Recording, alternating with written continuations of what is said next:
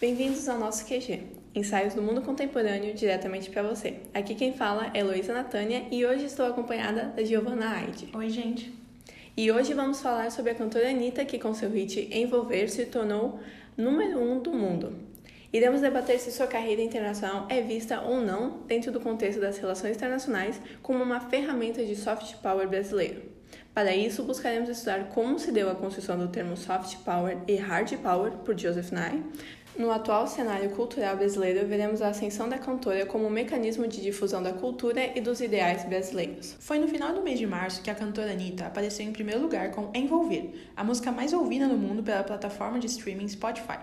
Anitta sempre fez questão de relacionar o seu sucesso ao Brasil e ao fato de ser brasileira, resultando em um debate se a sua carreira seria ou não uma arma de poder e influência brasileira. Obviamente, não um poder pautado na força e no poderio militar, mas uma modalidade diferente, mais pautada na formação de consenso e atenção cultural o denominado soft power. O termo soft power se confunde com a trajetória de seu formulador Joseph Samuel Nye. Nascido em 1937, é um cientista político norte-americano que, ao lado de Robert Keohane, elaborou a teoria da interdependência e da interdependência complexa no campo neoliberal das relações internacionais. É Nye quem estrutura a ideia de soft power e hard power, ou em tradução direta, poder brando e poder bruto em seu livro Soft Power: The Means to Success in World Politics. Esta dupla de conceitos é a mais mais falada e debatida nos dias atuais, porém é a menos entendida. Os conceitos de soft power e hard power surgem no final dos anos 80, quando Joseph Nye popularizou o termo em seu livro Bound to Lead: A Natureza Mutável do Poder Americano.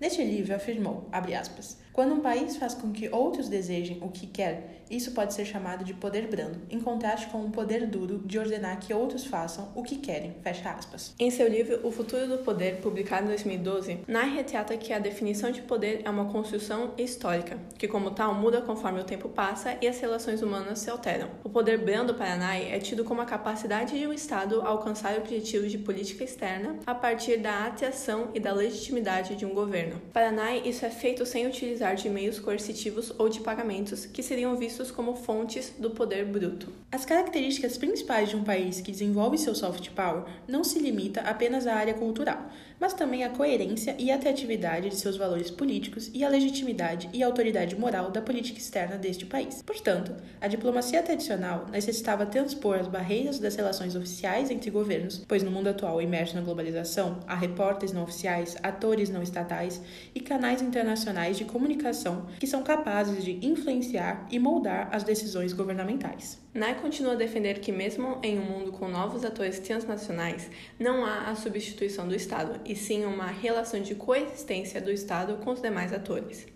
Um exemplo clássico da utilização prática do conceito de soft power seria quando, na Segunda Guerra Mundial, os Estados Unidos, por possuir interesses estratégicos na costa brasileira, iniciam visitas diplomáticas, trocas comerciais e culturais. A criação de filmes da Disney como o do Zé Carioca e o surgimento da cantora Carmen Miranda ganharam sua estrela na calçada da fama. São com essas ideias em mente que passamos a analisar e questionar a carreira internacional da cantora Anitta enquanto arma de soft power brasileira. Para isso, é necessário analisar sua estratégia de inserção internacional. Como vimos, o Estado continua a ser o ponto principal para que ocorra a difusão do soft power, pois esta modalidade de poder é uma ferramenta da qual o Estado se utiliza para se projetar aos demais. O caso brasileiro, entretanto, chama atenção. Seria possível referenciar casos como o de Anitta como poder brando brasileiro? A inexistência de um Ministério da Cultura rebaixado ao status de secretaria lança dúvidas sobre a capacidade do Estado brasileiro de transformar e participar de sua influência cultural em poder.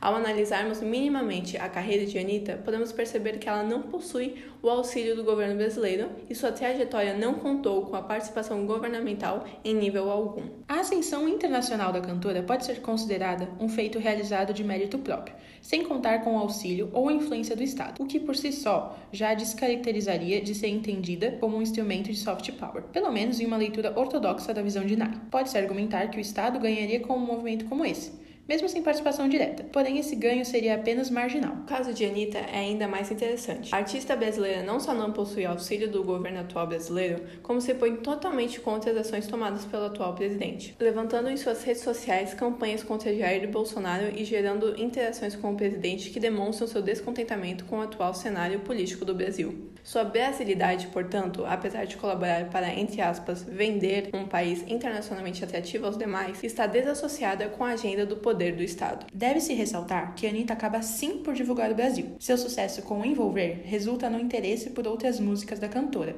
que possuem maiores referências à cultura brasileira. Um exemplo disso é Vai Malandra, filmado na comunidade do Vidigal e divulgado em 2017. O clipe mostra alguns fatores culturais locais, como o biquíni feito de fita isolante e os bailes funk. A divulgação desses costumes desperta interesse em conhecer a cultura brasileira. Anitta é a maior artista brasileira atualmente. Apesar da falta de apoio por parte do governo e da população que argumentam que a cantora apenas reforça o estereótipo de sexualização da mulher brasileira, ela conseguiu aquilo que poucos conseguiram: exportar sua música para o mundo todo. Através do TikTok, a coreografia ousada e diferenciada de envolver se tornou viral. Mas ela sabe que esse feito não é individual, é a consequência de anos de trabalho de diversos diversos artistas, que lutaram contra os obstáculos impostos ao seu trabalho. Carmen Miranda, apesar de não ser brasileira e sim portuguesa, representava o Brasil e levava sua música para os Estados Unidos durante a Guerra Fria. Em 2003, Gilberto Gil, ministro da Cultura na época, fez uma belíssima apresentação na Assembleia Geral da ONU, arrecadando uma atenção internacional enorme para a música brasileira. Esses e muitos outros abriram caminho para o atual sucesso de Anitta. Em um momento em que os cortes para o setor cultural estão cada vez mais comuns, Anitta consegue sustentar o papel de continuar produzindo sua arte em um lugar hostil. Somado ao fato de que seu gênero principal e que a fez estourar, o funk, é marginalizado até mesmo pela população. Anitta enfrentou tudo isso apenas com a sua equipe. E mesmo assim, a população brasileira colherá os frutos do seu trabalho, a expressão cultural do Brasil alcançará novos horizontes.